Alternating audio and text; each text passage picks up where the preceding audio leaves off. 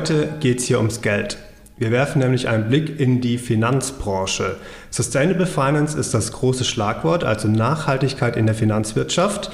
Gibt es das überhaupt? Wie sieht da die Nachhaltigkeit aus? Und wie können wir als Verbraucher erkennen, wo wir unser Geld nachhaltig anlegen können? Das sind Fragen, zu denen wir hier an der Hochschule forschen und die wir heute in diesem Podcast beantworten wollen. Damit herzlich willkommen zu einer neuen Ausgabe von Stadtlabor, dem Forschungspodcast der Hochschule für Technik Stuttgart. Mein Name ist Philipp Kleiber und mir gegenüber sitzt jemand, der sich schon lange mit dem Thema Sustainable Finance beschäftigt, Tobias Popovic. Hallo Tobias. Hallo. Tobias, du bist Professor für Corporate und Sustainable Finance und Co-Leiter des Zentrums für nachhaltiges Wirtschaften und Management. Du beschäftigst dich also tagtäglich mit diesem Thema. Wann und wie bist du zum ersten Mal mit der Idee der nachhaltigen Finanzwirtschaft in Berührung gekommen? Also mit dem Thema Nachhaltigkeit bin ich eigentlich schon in meiner Kindheit in Berührung gekommen. Ich bin, da muss ich mich outen, Landei. Ich bin auf dem Land groß geworden, in Mittelhessen und äh, wir haben direkt an der Natur gelebt und damit auch mit der Natur. Und von daher hatte ich da immer schon einen engen Bezug. Ähm, meine Eltern haben uns das Thema nah, sehr nahe gebracht, Natur und wie man Natur schützen kann. In den 80er Jahren gab es Themen wie den sauren Regen zum Beispiel, das Ozonloch und solche Themen, aber auch zum Beispiel das äh, Fischsterben in den Flüssen. Und das waren so Themen, die mir schon von vornherein nah waren. Zumal mein Hobby auch, das habe ich auch familiär, familiär geerbt, Fliegenfischen ist. Okay. Und ähm, ein anderes Hobby ist Skifahren. Und ähm, wir hatten in den Mittelgebirgenteil meiner Kindheit tatsächlich mehr Schneetage, als es heute der Fall ist. Und das ist mir damals schon aufgefallen, dass irgendwie der Schnee weniger wird. Und das waren so Themen, die mich schon immer beschäftigt haben. Dann in der Schule habe ich mich für wirtschaftliche Themen auch interessiert. Äh, natürlich auf dem allgemeinbildenden Gymnasium gab es nicht so viele Wirtschaftswissenschaften. Da gab es dann Politik oder Gemeinschaftskunde oder sowas, aber trotzdem haben mich die Themen interessiert. Und dann bin ich irgendwann nach dem Abi zum Studium der BWL gekommen. Und da hatte ich das Glück, dass wir damals einen Pionier der Umweltökonomie und ein Pionier des Umweltmanagements an der Hochschule als Professoren hatten. Zum einen Eberhard Fees als ähm, Mikroökonom, der das Thema Spieltheorie, aber auch Umweltökonomie sehr stark vertreten hat. Und auf der anderen Seite Ulrich Steger, der das Thema Umweltmanagement äh, letztendlich vertreten hat. Und da habe ich dann auch tatsächlich als wissenschaftliche Hilfskraft einige Zeit mitarbeiten dürfen an, am Institut von Herrn Steger. Und äh, da kam so eins zum anderen. Und dann nach dem Studium bin ich dann zur DZ Bank gegangen und habe dort im Aktienresearch zunächst gearbeitet und das Thema Kapitalmarkt hat mich da sehr stark fasziniert, auch schon während Praktika, ähm, während des Studiums. Und irgendwie hat mich dann die Idee nicht losgelassen, dass der Kapitalmarkt, der ja für alles Mögliche einsetzbar ist, auch für sinnvolle Dinge einsetzbar ist. Heute spricht man von Purpose, also Sinnstiftung. Und das hat mich nicht mehr losgelassen, die Idee. Und als ich dann an die Hochschule gewechselt bin, ähm, habe ich die Chance beim Schopf gepackt und habe gedacht, okay, das ist doch eigentlich ähm, die Chance, Sustainable Finance, Responsible Finance, damals vor 12, 13 Jahren waren die Begrifflichkeiten noch sehr diffus, aber dann in dem Bereich die ersten Forschungsschritte zu unternehmen und dann hatten wir auch recht schnell hier interdisziplinär mit den Energiekollegen zum Beispiel ähm, unterschiedliche Projekte und dann habe ich mich ja mit Finanzierungsfragen beschäftigt. Zum Beispiel, wie kann die Energiewende finanziert werden? Ganz großes Thema. War das damals, in, als du studiert hast oder als du in der Bank gearbeitet hast, schon ein Thema? Der Begriff, den gab es vielleicht noch nicht, aber war das schon ein Thema, Nachhaltigkeit in diesem Sektor? Also bei den Banken tatsächlich schon früher als in anderen Bereichen, also wie zum Beispiel in Versicherungen. Ähm, es gibt ja Versicherungen, die als nachhaltigkeitsorientierte Banken schon in den 70er Jahren gegründet worden sind, aber das war eine absolute Nische, auch zu der Zeit, als ich Anfang der 2000er, Ende der 90er Jahre, Anfang der 2000er Jahre ähm, begonnen habe, in der Finanzbranche nach dem Studium zu arbeiten. Ein absolutes Nischenthema und damals auch nicht absehbar, dass das mal so an Relevanz gewinnen würde. Und als ich hier an der Hochschule 2009 begonnen habe und dann noch die ersten Forschungsschritte unternommen habe, ähm, da bin ich auch so ein bisschen als Esoteriker belächelt worden. Ähm, also was ich Wirklich? mit diesem exotischen Thema eigentlich wollte, ähm, weil Kapitalmarkt ist doch ganz, ganz anderes und Ähm, aber trotzdem, die Idee hat mich fasziniert und nicht losgelassen und umso mehr freut es mich, dass das Thema tatsächlich jetzt äh, richtig große Relevanz, zum Beispiel auf EU-Ebene. Die EU spielt eine ganz große Rolle. Die hat ja vor ein, zwei Jahren ein großes Programm aufgesetzt. Genau, also es ist tatsächlich schon vier Jahre her, dass sie den Aktionsplan zur Finanzierung nachhaltigen Wachstums aufgesetzt hat. Ähm, das umfasst zehn Maßnahmenpakete. Ein ganz großes, was aktuell sehr stark diskutiert wird, ist die sogenannte Taxonomie, wo eingeordnet wird, also welche Wirtschaftsaktivitäten der Realwirtschaft als nachhaltig einzustufen sind oder nicht. Ist da dieses Atomkraftwerke-Ding das äh, Stichwort, das gerade ganz äh, aufgeploppt ist? Das ist ein ganz großes Stichwort und da muss ich ganz ehrlich sagen, hoffe ich, dass die EU noch bei ihren ursprünglich gesetzten Prinzipien bleibt, weil das zentrale Prinzip war, wissenschaftsbasiert vorzugehen. Und das hat auch bis Ende letzten Jahres nach meinem Dafürhalten sehr gut geklappt. Also vielleicht zum Hintergrund, die EU hat sich daran orientiert, wie kann die Realwirtschaft das 1,5 Grad Ziel erreichen bis zum Jahr 2050 und wie viel CO2 darf bis dahin ausgestoßen werden. Und in der sogenannten Taxonomie ist dann für jede klimasensible Branche definiert worden, wie viel CO2 ausgestoßen werden darf. Und daran sollen sich jetzt dann auch die Finanzierungsentscheidungen des Finanzsektors orientieren. Und eigentlich war dann ja, aus meiner Wahrnehmung klar, dass alles, was CO2-intensiv ist, nicht mehr unbedingt als nachhaltig eingestuft werden kann. Und das andere Thema ist Atomkraft, was du gerade angesprochen hast, ist seit jeher nicht nachhaltig. Also da könnte man jetzt auch sehr, sehr lange drüber diskutieren, aber ich will es kurz machen, sogar die Rückversicherer, ähm, der mhm. größte oder ehemals größte Rückversicherer der Welt, die Münchner Rück, hat nie ein Atomkraftwerk versichert. Rein aus Risikogesichtspunkten, weil sie gesagt hat, Eintrittswahrscheinlichkeit ist höher eines Supergaus als das, was wir öffentlich kommuniziert bekommen und das Schadensausmaß ist dann ganz verheerend, siehe, siehe Fukushima. Und von daher, es kann eigentlich, also allein von der Risikoseite her, Atomkraft nicht, Nachhaltigkeit, nicht nachhaltig sein. Aber die Politik hat das anders entschieden und. Die hat das anders, ja. oder ist dabei, das anders zu entschieden. Also, und ich hoffe, dass die EU bei ihrem wissenschaftsbasierten, bei ihrer wissenschaftsbasierten Vorgehensweise bleibt und sowohl Gas als auch Atomkraft nicht als nachhaltig eingestuft wird, weil ich glaube, der Aktionsplan würde sehr stark an Glaubwürdigkeit verlieren. Bleiben wir mal bei der Wissenschaft und gehen wir ja. mal einen Schritt zurück. Sustainable Finance, also nachhaltige Finanzwirtschaft. Mhm. Nehmen wir den Begriff mal auseinander. Also ich glaube, Nachhaltigkeit, darunter kann sich jeder Hörer, jede Hörerin was vorstellen. Äh, Finanzwirtschaft, dieses ominöse Wort, was ist das dann, die Finanzwirtschaft? Also wie gesagt, nachhaltige Finanzwirtschaft, das ist ein zusammengesetzter Begriff. Nachhaltigkeit ist, muss ich ganz ehrlich sagen, auch mittlerweile zu einer Art Worthülse verkommen. Ähm, wir erleben es ja auch ganz aktuell, dass große Anbieter ähm, im deutschen Markt auf einmal des Greenwashings bezichtigt werden. Das schlägt ja dieser Tage ganz große Wellen. Ähm, und das ist, glaube ich, so ein ganz entscheidender Punkt, dass erstmal definiert werden muss, was ist eigentlich nachhaltig. Und nachhaltig kann man ähm, definieren entlang der Nachhaltigkeits der Vereinten Nationen, der 17 Nachhaltigkeitsziele und der 168 Unterziele. Man kann es aber auch definieren ähm, relativ simpel entlang des sogenannten Triple Bottom Line Ansatzes. Also es muss ökonomisch, ökologisch und sozial nachhaltig sein oder das, was letztendlich dann auch jetzt mit Blick auf die Finanzwirtschaft und die Schnittstelle zur Realwirtschaft an Relevanz gewonnen hat, die sogenannte ESG-Systematik, also Environment, Society, Governance, also Umwelt, Gesellschaft und Governance lässt sich schwer übersetzen. Governance ist ein schwieriges, schwieriges Wort, also zumindest wenn es auf Deutsch übersetzt, deswegen ist es ja auch größtenteils eingedeutscht, aber es heißt gute Unternehmensführung. Das hat auch was mit Wirtschaftsethik letztendlich zu tun. Und ähm, das ist im Prinzip so, das sind so die Dimensionen, die dann auch auf die Finanzwirtschaft angewendet werden. Die Finanzwirtschaft selber, ähm, das sind im Prinzip die Finanzdienstleister als Akteure am Kapitalmarkt. Und der Kapitalmarkt hat nach meinem Verständnis die zentrale Aufgabe, die Realwirtschaft und die Gesellschaft zu unterstützen.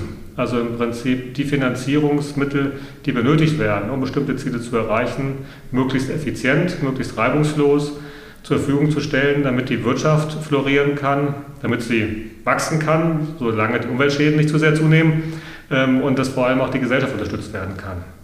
Ein Begriff, der aber leider auch immer wieder vernachlässigt wird, ist die sogenannte finanzielle Nachhaltigkeit. Und da sind wir beim Thema Staatsverschuldung. Und das ist ja auch beim, im Euro-Thema und bei den Euro-Mitgliedstaaten ein Riesenthema. Es gibt die, das, ähm, die Maastricht-Kriterien und die sind ja eigentlich schon seit langer Zeit ähm, nicht mehr so richtig gültig oder aufgeweicht worden. Und dann sind wir auch wieder beim Thema, eine andere Nachhaltigkeitsdefinition noch, Generationengerechtigkeit. Also man kann letztendlich nur einen, jeden Euro einmal ausgeben. Wenn man zu viele Euros ausgibt, dann wird es für die zukünftige Generation auch schwieriger, weil entweder das Geld nicht zur Verfügung steht oder weil das Schuldenniveau zu hoch ist und dann die Möglichkeiten der zukünftigen Generation da eingeschränkt sind. Und das ist so ein Thema, was eigentlich auch in der Gesellschaft noch gar nicht so richtig thematisiert worden ist. Also ähm, hat auch mit dem Kapitalmarkt zu tun, weil wenn ein Staat sich finanzieren muss, dann begibt er Staatsanleihen auch den Kapitalmarkt und da schließt sich so ein Stück weit der Kreis. Und also wird der Kapitalmarkt für alles Mögliche nutzbar. Mhm. Machen wir an der Stelle mal einen Punkt. Mhm. Ähm, liebe Hörerinnen, liebe Hörer, wenn ihr mehr wissen wollt über die, die nachhaltige Finanzwirtschaft, dann schaut euch am besten das Video an, das Tobias dazu aufgenommen hat. Ich verlinke euch das in den Show Notes.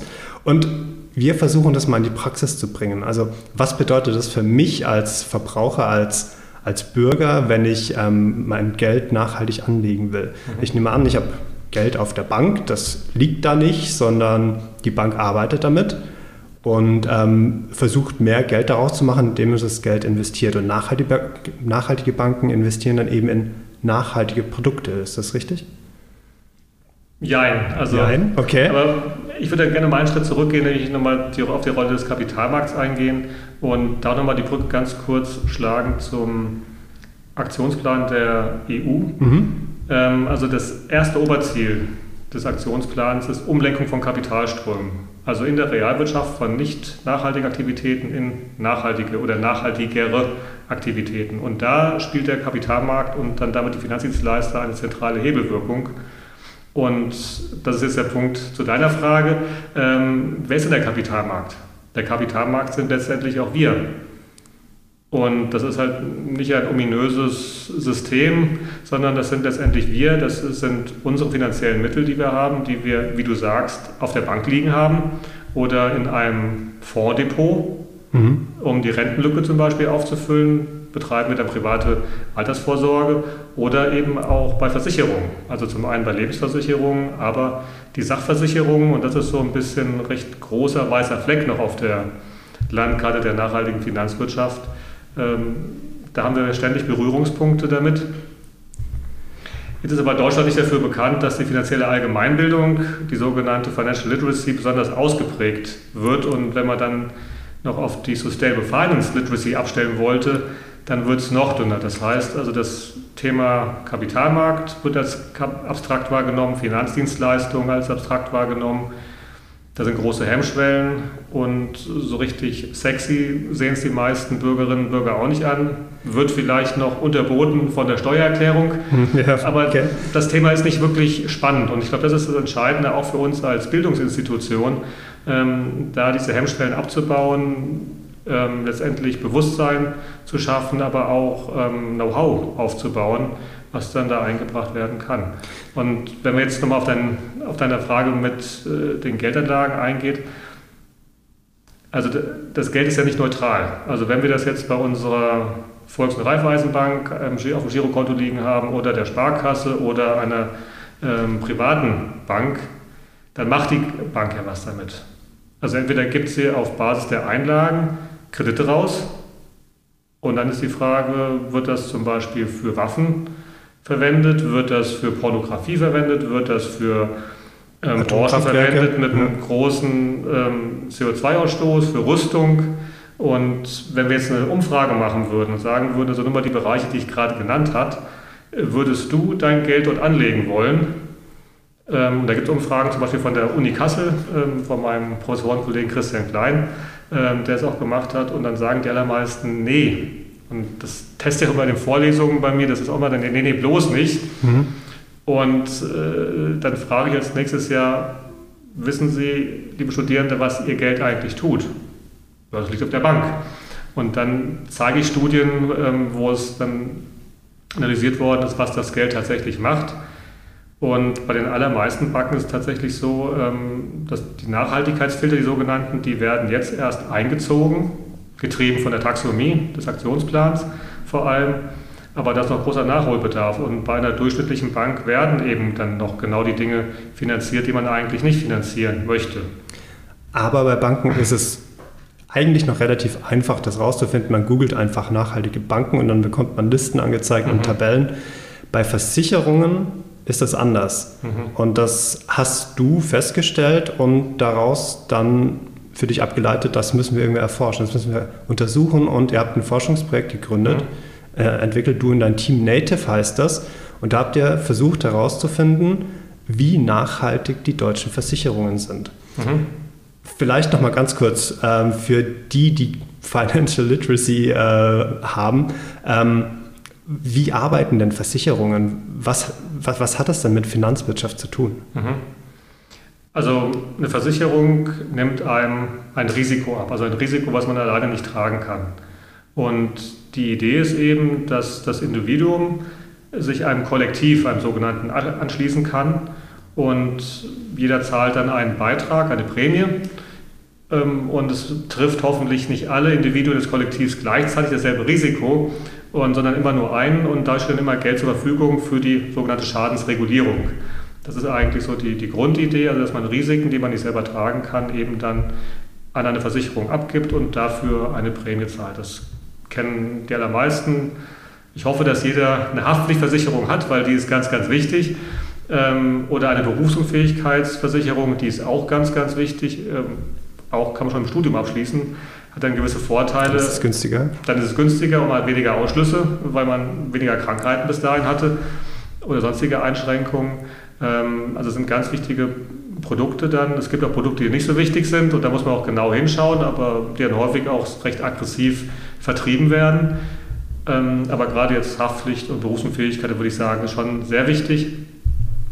Ähm, dann gibt es natürlich Kfz-Versicherung, ähm, wo auch wieder ein Haftpflichtanteil dabei ist. Aber ja, es gibt ja Leute, die versichern ihre Körperteile. Genau, das ja. gibt es mittlerweile auch. Genau, dann auch natürlich ein großer Bereich Gebäudeversicherung. Also wenn man Immobilieneigentümer ist, dann ist das natürlich auch ganz wichtig, entweder nur die Gebäudeversicherung oder gegen Elementarschäden. Und die kommen jetzt auch immer stärker zum Tragen. Warum? Klimawandel. Klimawandel, genau. Der Klimawandel schlägt zurück. Also beim Klimawandel kann man auch differenzieren in zwei Perspektiven. Das eine ist die sogenannte Inside-Out-Perspektive. Also durch unseren Konsum, durch das, was wir kaufen, wie wir reisen, stoßen wir mehr oder weniger CO2 aus. CO2 die CO2-Konzentration in der Atmosphäre führt dazu unter anderem, dass die Temperatur steigt. Durch die Temperatur, also sehr verkürzt ist argumentiert, gibt es dann mehr Extremwetterereignisse. Das haben wir letztes Jahr auch in Deutschland erleben müssen, aber auch in den Jahren davor, zum Beispiel durch Waldsterben in Ostdeutschland, durch Dürren, Ernteausfälle zum Beispiel auch, aber jetzt in, Westdeutschland eben vor allem dann ähm, durch die Flutkatastrophen dort. Das sind Dinge, die in anderen Teilen der Welt, also gerade wo die Bevölkerung arm ist, schon eigentlich alltäglich sind, aber die sind dafür nicht, nicht Ur Verursacher, weil die haben in der Regel einen geringen CO2-Ausstoß. Das ja. ist im Prinzip eher die wohlhabende Welt, die dafür verantwortlich ist. Und jetzt äh, kommen wir nämlich zu der Outside-In-Perspektive. Jetzt schlägt der Klimawandel zurück.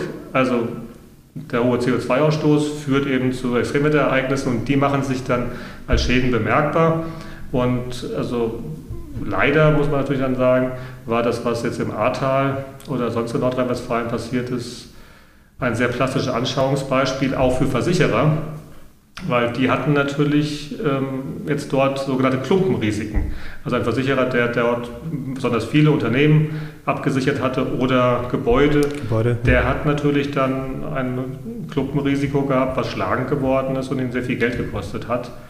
Ähm, und jetzt die Menschen, die dort leben, die stellt sich, da stellt sich immer die Frage des Wiederaufbaus natürlich und sollte es wieder in derselben Region sein, die vermutlich für Extremwetterereignisse auch in Zukunft ähm, eher exponierter ist oder irgendwo anders. Und das Zweite ist aber eben, wenn man jetzt nicht entscheiden sollte, dort wieder aufzubauen, bekommt man überhaupt noch eine Versicherung, weil der Versicherer natürlich jetzt auch seine Schadensstatistiken, ähm, das machen dann die Aktuare, eben nochmal neu auswertet, die Prämien auf dieser Basis dann neu berechnet und dann kann es sehr schnell sehr teurer werden, bis sehr viel teurer werden, bis hin zu Versicherungsausschlüssen, also dass dann mhm. keine Versicherung mehr zu kommen ist und jetzt zum, zu bekommen ist. Und also Rückversicherer haben das zum Beispiel, die Münchner Rück auch schon, die haben eines der größten Risikoforschungsinstitute der Welt und die sagen das schon seit über 20 Jahren, dass ihre Schadensbilanzen ähm, eine eindeutige Sprache sprechen, was Extremwetterereignisse infolge des Klimawandels betrifft, vor allem in der Karibik zum Beispiel. Ähm, da werden die weißen Flecken, also wo, es, wo bestimmte Gegenden gar nicht mehr versicherbar sind, immer größer. Vielleicht kurzer Exkurs. Rückversicherungen sind die Versicherungen, die die Versicherer versichern? Genau. Also wir als ähm, Normalsterbliche, äh, die eine Gesundheitszusatzversicherung haben wollen, eine Kfz-Versicherung brauchen, was auch immer, sind mit einem Erstversicherer in Kontakt. Und dann gibt es dann natürlich eine gewisse Risikomenge, die sogenannten Klumpenrisiken irgendwann, die entstehen. Und da sagen sich die Versicherer dann eben selber vom Risikomanagement, das wird mir auf Dauer zu groß und ich versichere mich auch nochmal ja. bei einer Rückversicherung eben. Also das heißt, da werden dann diese Klumpenrisiken ähm, oder Risiken, die als besonders relevant gesehen werden, nochmal zusätzlich abgesichert und dann muss die Erstversicherung dann natürlich Prämien bei der Rückversicherung eben zahlen. Das ist so im Prinzip die Unterscheidung und die Logik, wie das funktioniert. Du hast vorhin gesagt, es gibt ganz, ganz viele verschiedene Versicherungen und die habt ihr natürlich nicht alle untersuchen können. Ihr habt euch auf eine Versicherung konzentriert, die Sachversicherung. Mhm. Ihr habt ähm, die Sachversicherungen von 19 deutschen Versicherern oder in Deutschland aktiven Versicherern mhm. angeschaut und untersucht, wie nachhaltig die sind. Also das Geld, das die Beitragszahler einzahlen, wie das benutzt wird im Bereich in Bezug auf Nachhaltigkeit. Mhm. Was ist denn euer Ergebnis? Wie nachhaltig sind, die, sind denn die deutschen Versicherungen? Also um das Ergebnis weg, vorwegzunehmen, sie, da gibt es großes Potenzial nach oben.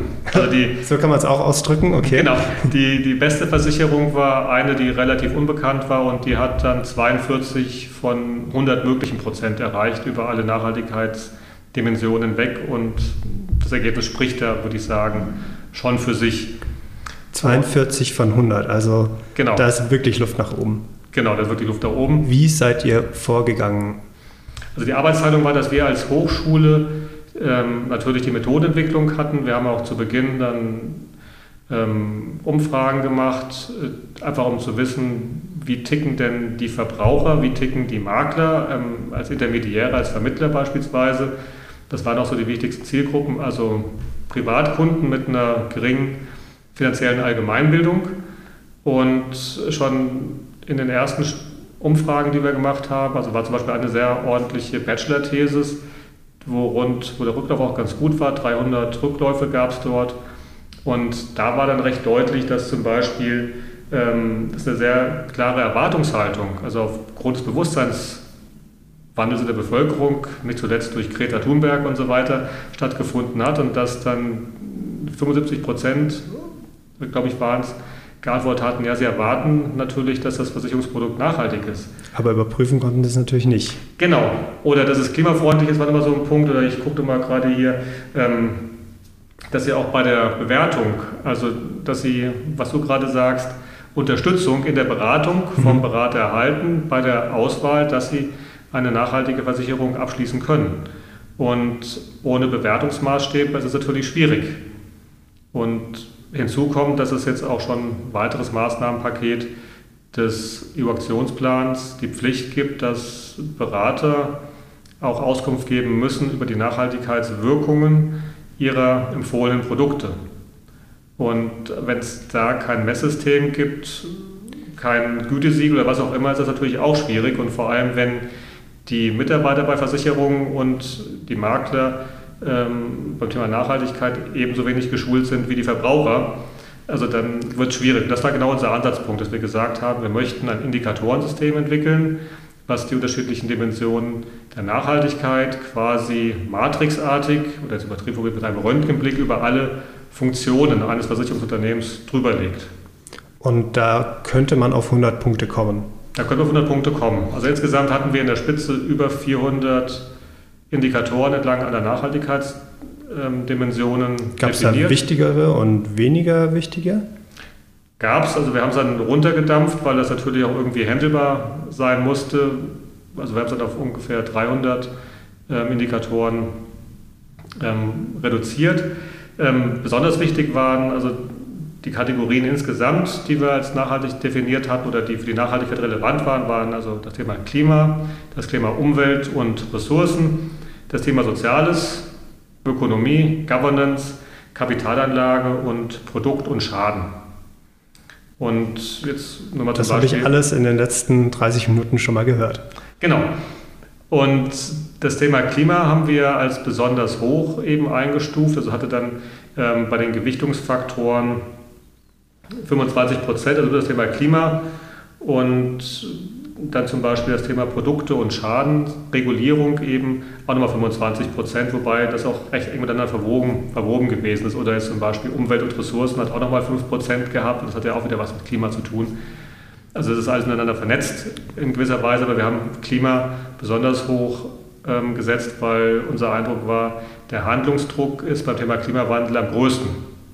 Und die anderen Themen sind natürlich auch wichtig, wie zum Beispiel Biodiversität, aber auch die wird durch den Klimawandel beeinflusst und beeinträchtigt. Oder das Thema Wasserverbrauch, Wasserfußabdruck und oder Kreislaufwirtschaft. Und das sind aber alles Themen, die wir auch drin haben, aber nicht so hochgewichtet. Ihr habt also diese Kriterien definiert und wie seid ihr dann vorgegangen? Habt ihr die Versicherungen angerufen? Haben die Dokumente, die frei zugänglich sind? Wie, wie funktioniert das? Also wir haben dann uns im Team aufgeteilt und haben dann unterschiedliche, also erstmal der Ausgangspunkt war, dass wir rein öffentliche Informationen ausgewertet haben. Öffentliche Informationen, die ich theoretisch auch anschauen genau, könnte? Genau, die im Internet verfügbar sind, also natürlich ähm, naheliegenderweise die Homepage, dann als nächstes der Geschäftsbericht, dann, der veröffentlicht wird. Ja. Genau, der muss ja veröffentlicht werden oder auch Quartalsberichte bei den Börsennotierten. Ja. Ähm, da findet natürlich zu der ökonomischen Dimension ganz, ganz viel, weil das ist ja das, was im Geschäftsbericht ähm, schon immer eben thematisiert worden ist. Dann natürlich auch die Nachhaltigkeitsberichte und sonstige Publikationen. Und damit haben wir dann unser Indikatorensystem gefüllt und dann haben wir zusätzlich Fragebögen rausgeschickt. Also wir hatten dann... An die Versicherer? An die Versicherer, genau und haben denen die Möglichkeit gegeben, dann noch weitere Informationen, die nicht öffentlich verfügbar sind ähm, oder wo sie das Gefühl hatten, das ist jetzt vielleicht noch nicht bei öffentlichen Informationen stark genug gewichtet. Da haben wir dann eben das mit diesen Fragebögen in Erfahrung gebracht, dann anschließend all diese Informationen noch in unser Analysesystem eingegeben und dann irgendwann gab es ein äh, für die unterschiedlichen Indikatoren bestimmte Werte und dann sind sie wieder natürlich in den Indikatoren-Sets geclustert worden. Dann die Kategorien, wie zum Beispiel Klima, dann in die Gewichtung, also Klima 25 mhm. Prozent zum Beispiel, eingeflossen. Und dann gab es insgesamt dann am Ende diesen Prozentwert über alle Funktionen eines und alle Bereiche eines Versicherungsunternehmens hinweg und entlang aller Nachhaltigkeitsdimensionen, die wir untersucht haben. Und da habt ihr eine Rangliste erstellt. Der Beste hat 42 Punkte und wenn ihr euch die Liste anschauen wollt, mhm. wenn ihr euch das Ergebnis anschauen wollt, dann schaut in die Show Notes, da mache ich den Link rein, da könnt ihr das alles nachlesen. Mal Karten auf den Tisch. Wenn ich meine Versicherung nach Nachhaltigkeitsgesichtspunkten auswähle, tue ich dann wirklich was Gutes oder ist es nur fürs gute Gewissen? Kann ich da was bewirken? Also ich denke schon. Ich meine, ist natürlich bei vielen Nachhaltigkeitsthemen die Frage. Also was man auch jetzt, was wahrscheinlich jeder kennt, dann spricht man zum Beispiel mit Freunden mit Kollegen über das Thema Reisen. Ja, eigentlich sollte man ja nicht mehr fliegen und oder zumindest dann kompensieren, wenn man schon fliegt. Ähm, und ja, aber irgendwie fliegt ja doch eine recht große, überraschende Zahl den, von Leuten, denen eigentlich Nachhaltigkeit wichtig zu sein scheint, dann doch ähm, mehr als vielleicht notwendig ist.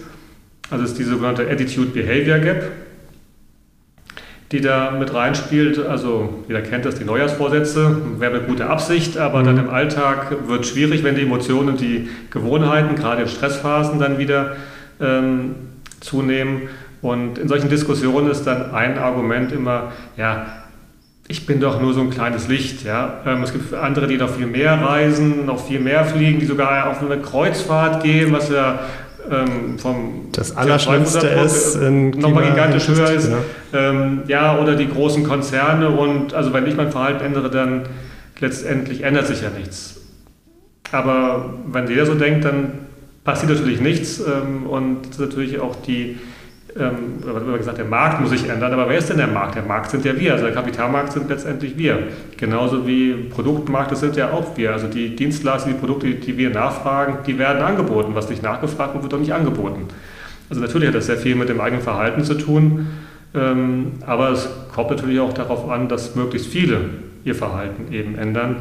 Und da habe ich schon so eine gewisse Hoffnung, dass mit dem EU-Aktionsplan, dadurch, dass die Finanzierungskonditionen, wenn wir jetzt nochmal die Branche wechseln, also von den Versicherungen in die Bankenlandschaft zum Beispiel gehen. Also wenn zum Beispiel jetzt ähm, ein Haus, was nicht energieeffizient ist, auf einmal einen höheren Zinssatz, also der Eigentümer einen höheren Zinssatz dann zahlen muss als ein identisches Gebäude, wo der CO2-Fußabdruck deutlich geringer ist, dann wird sich schon das Verhalten ändern. Das gleiche ist dann beim Autokauf oder bei anderen Dingen. Also das sind wieder diese Nudges im Prinzip, die dann über den mhm. Kapitalmarkt aber an uns alle herangetragen werden und dann hoffentlich uns es vereinfachen, Verhaltensänderungen vorzunehmen. Okay, liebe Hörerinnen und Hörer, ihr habt gehört, ihr könnt was verändern, wenn ihr ähm, eine nachhaltige Versicherung abschließt. Also das nächste Mal, wenn ihr nach Banken, nach Versicherungen schaut, dann schaut nicht nur auf Leistung und Preis, sondern auch, ob sie nachhaltig ist. Wo ihr das machen könnt, das wisst ihr ja jetzt. Das war's dann auch schon mit Stadtlabor, dem Forschungspodcast der Hochschule für Technik Stuttgart. Vielen Dank, Tobias, dass du heute mal Gast warst. Herzlichen Dank für das Gespräch. Vielen Dank, liebe Hörerinnen und Hörer, dass ihr wieder mit dabei wart. Stadtleborg gibt es überall, wo es Podcasts gibt. Und wenn ihr uns unterstützen wollt, dann am besten abonnieren und eine Bewertung dalassen. Mein Name ist Philipp Kleiber. Tschüss und bis zum nächsten Mal. Tschüss.